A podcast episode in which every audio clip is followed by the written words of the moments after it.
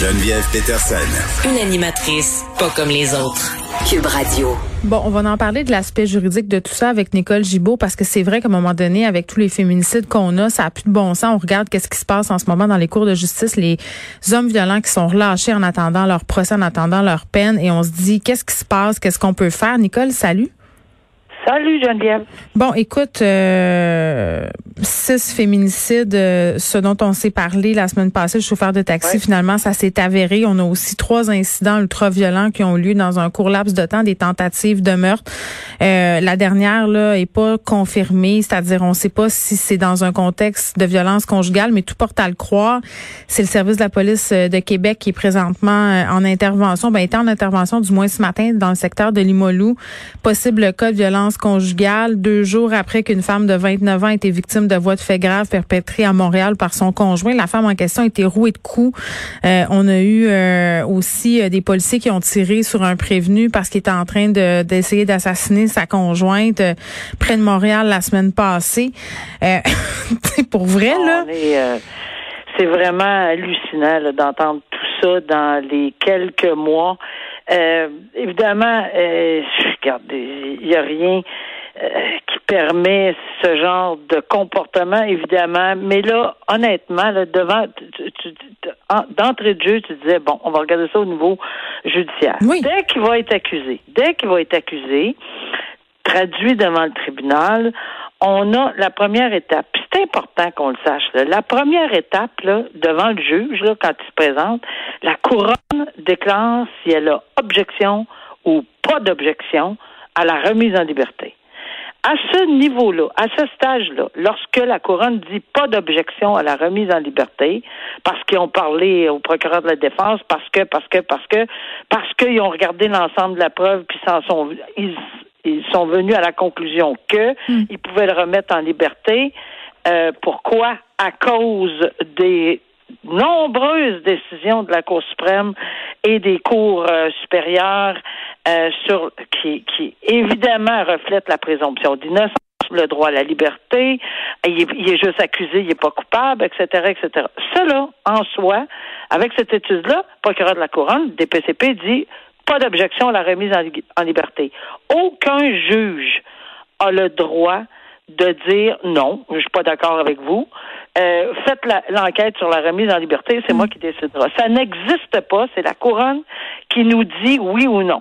Si évidemment la couronne dit il y a une objection, on aura une enquête de cautionnement. Là, c'est le juge qui décide et on verra la preuve. Le oui-dire est permis. Il y a un ensemble de faits et de circonstances. J'en ai tellement fait dans ma vie des remises, des requêtes de remise en liberté. C'est comme euh, aussi facile pour moi d'en discuter avec toi, la Geneviève, que de me laver les dents.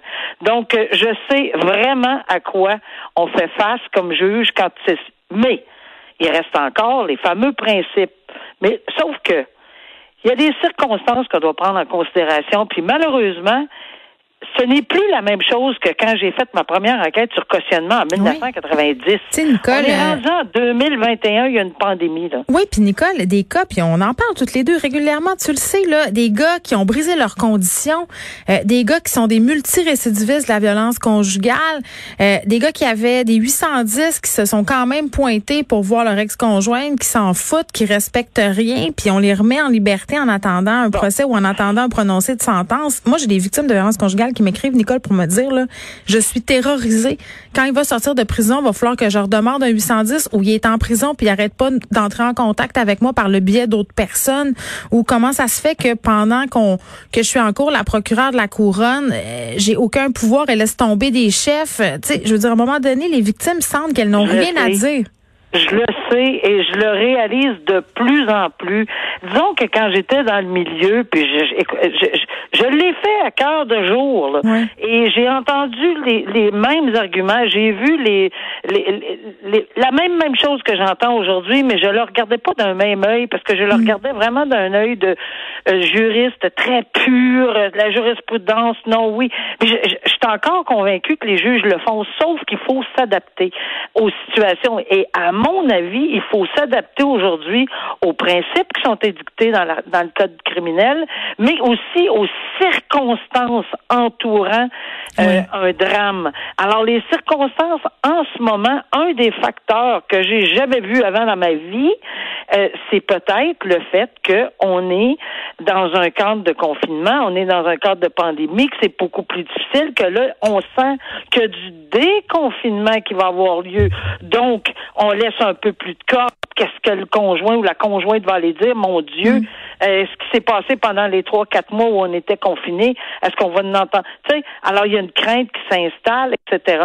Mais c'est hallucinant. Et à mon avis, que ça, il faut, je disais euh, à quelqu'un ce matin, il faut prendre des petits pas, il faut regarder ça non plus en silo, mais il faut le regarder avec un, écran très large. Mais le tribunal dédié en ce sens-là, ça pourrait être une bonne idée. Puis tu sais, l'article du Devoir là ce matin, il m'a interpellé des hommes en liberté, des femmes cachées dans des maisons. C'est pas normal que ces gars-là retrouvent la liberté puis que toi là comme victime, tu sois obligé de prendre tes petits, de t'en aller dans une maison d'hébergement, euh, d'abandonner dans le fond ta routine, ton travail, dans bien des cas, t'en aller dans une autre région parce que c'est juste là où il y a de la place, alors que monsieur lui retrouve ses habitudes.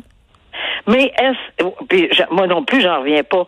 Il, va retrouver, mais est-ce qu'on peut, à chaque fois qu'il y a une allégation, euh, à chaque fois les emprisonner puis barrer à clé jusqu'à temps présomption d'innocence, c'est non. je veux dire oui. Exactement non. Mais y a-t-il d'autres genres de paramètres? Y a-t-il autre genre d'encadrement?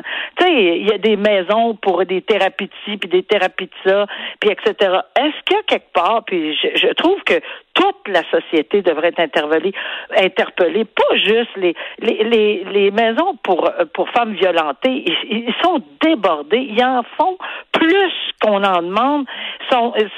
C'est à l'épuisement. Oui, ben, OK, Nicole. parce que j'ai travaillé avec eux autres. Jason, là, si là, on fait de la détention préventive, mettons, là, mettons que tu es accusé de violence conjugale, puis un contexte de récidive, puis le juge fait, hum, tu sais, je suis pas sûr, monsieur, vous allez en détention préventive. Cette détention-là, est-ce que c'est obligé d'être seulement de la prison? Est-ce qu'on peut mettre ces personnes-là dans des centres puis leur donner des thérapies?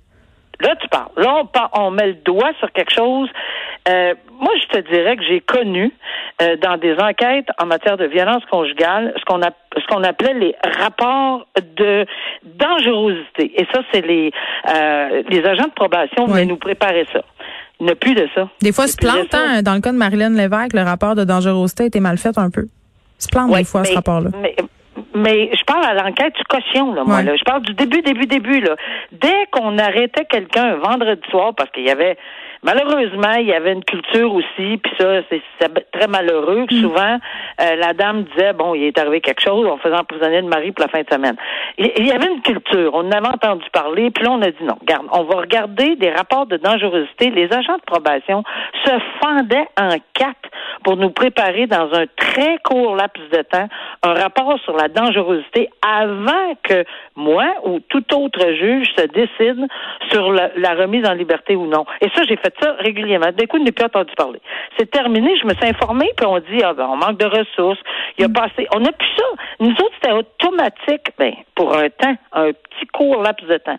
Or, et oui, s'il y avait des maisons qui pouvaient accueillir ce genre de comportement pour violent, tu sais, pas, pas, pas parce qu'ils sont en boisson ou drogués ou quelque chose de genre, vraiment des comportements. mais il faut les contenir, ces hommes-là, puis il faut pas juste les jeter au fond d'une cellule en attendant le procès. Peut-être que si, mettons, je sais pas, moi, ils font de thérapie, ils vont arriver à quelque chose? Possiblement que ça, c'est là que je dis chaque petit pas de la société, que ça soit le tribunal, que ça soit que le DPCP prenne plus de temps, que dans les circonstances, on soit vraiment allumé à chaque fois, dorénavant, puis jamais, jamais faire d'entente à moins d'avoir fait l'ensemble. Et là, je pense, j'espère qu'on va être encore plus Oui, parce qu'il y, a de la négociation, là, je vais plaider coupable à ci, pas coupable à ça, pour avoir moins. Imagine, imagine-tu pour une victime, imagine-tu quand c'est toi qui les as mangés, coup quand c'est toi qui s'est ramassé à l'hôpital, quand c'est toi qui s'est sauvé à 2 heures du matin avec tes deux enfants en dessous du bras? Ça doit être frustrant? Ouais, sauf que je, dois te dire que, bon, certains, puis je peux pas en nommer, là, mais j'en faisais partie, là, il y a des juges qui, qui sont plus proactifs dans ceci. Dire, ah oui, OK, parfait.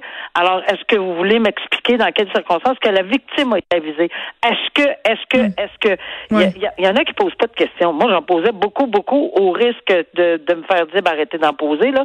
Et non, j'arrêtais pas d'en poser. Puis je pense que c'est important qu'il y ait une, je, je dis pas s'investir puis euh, remplacer le procureur, puis c'est pas ça, là. Puis l'impartialité, c'est important. Mm. Mais peut-être s'assurer euh, que, que, que les ficelles sont bien euh, ficelées, là, enfin que c'est bien bouclé, là, tu sais, parce que c'est facile de, tu sais, combien de fois je, je, je, demandais à une victime, vous voulez retirer votre, vous voulez retirer, c'est pas à la victime de retirer, là, mais vous voulez plus dénoncer? Non. Mais pourquoi? Mais comment? Mais puis souvent j'avais, ben Madame la juge, on vous a répondu. Non, j'ai pas assez de réponses qui me jusqu'à date, laissez-moi dans aller là. Euh, on peut-tu se calmer, pas essayer de demander aux gens euh, de, s'expliquer, ceux qui veulent s'exprimer devant le tribunal. Mais là, je lisais comme vous que souvent euh, ça, je suis dévastée de, lire ça parce que j'en reviens pas. Si on n'avise pas les victimes potentielles, parce que euh, qui, peut arriver quelque chose d'autre. Imaginez dans les 24 heures, cette personne-là a bénéficié de quoi que ce soit. 24 à 48 heures. Eh, ça n'a pas de bon sens. Libéré. Quel, temps on a pour se retourner de bord avec les ben, enfants pour se sauver? Il n'y en a pas. Euh, alors, moi, je pense qu'il faut mettre l'alerte à high, là, si on me permet l'expression, euh, vraiment rouge vif, là, quitte à rebalancer. C'est ça le signe du droit, la balance. Là, on est rendu vraiment, la balance est écrasée rien que d'un côté, malheureusement. Et euh, oui, le bracelet électronique pour les gens qui sont remis en liberté. Puis j'entendais des gens dire, ben, une remise en liberté, peut-être pas la première fois. Peut-être s'il brise ses conditions. Ben, c'est parce que s'il brise ses conditions, qui va me garantir que s'il brise ses conditions, c'est pas la deuxième fois qui va euh, commettre l'irréparable. Ben, qui va aller tuer son ex-conjointe ou ben, sa conjointe. On ne sait pas, ça. Alors, mais je sais, et je, sais que ça va hurler du côté de la défense. On, ne veut pas emprisonner avec des bracelets euh, les clients. Ah non? Parce qu'il y a une présomption d'innocence. Oui, ben, les présumées victimes, les présumées victimes, elles sont emprisonnées dans des maisons d'hébergement pour femmes oh. victimes de violences conjugales. C'est pour ça que ça prend un équilibre, euh, Geneviève. Je pense que toute la société, puis en ce moment là, j'ai jamais vu tant d'interpellations de tout le monde. C'est ça qui fait bouger les choses. Tant mieux. Ben, la ministre de la Condition féminine euh, a pas l'air de se sentir tant interpellée. Elle nous continue avec sa cassette de robot. Euh, on termine, Nicole, avec un, autre drame. Malheureusement, ça nous fait un, pas très beau début de semaine, j'ai envie de dire. Là, une adolescente de 15 ans qui a été tuée euh, sur la 40 par un chauffeur qui coursait, était dans un véhicule, se sont arrêtés pour prêter main forte à des amis en panne. Et c'est là que c'est arrivé quelle triste histoire quand on dit vraiment mm. pas être à la bonne place, etc. Bon, quel était le contexte avant, pendant et après? Euh, c'est sûr, mais personne mérite euh, ce, ce, ce drame-là, là, puis de, mourir de la façon mm. que c'est arrivé.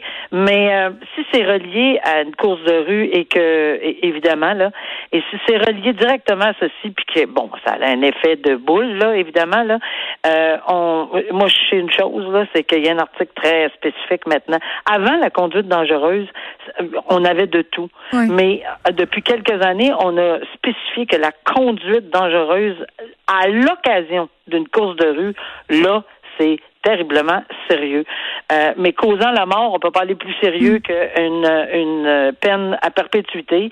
Euh, mais quel contexte épouvantable dans les circonstances. Mais oui, des jeunes qui se seraient réunis euh, une heure et ben demie avant l'accident dans un stationnement de Walmart à Vaudreuil, un rassemblement de véhicules modifiés. Donc, ça aurait eu lieu dans ce contexte-là. On va continuer de suivre ce dossier-là. Nicole, merci. On se parle demain. OK, à demain. Au revoir.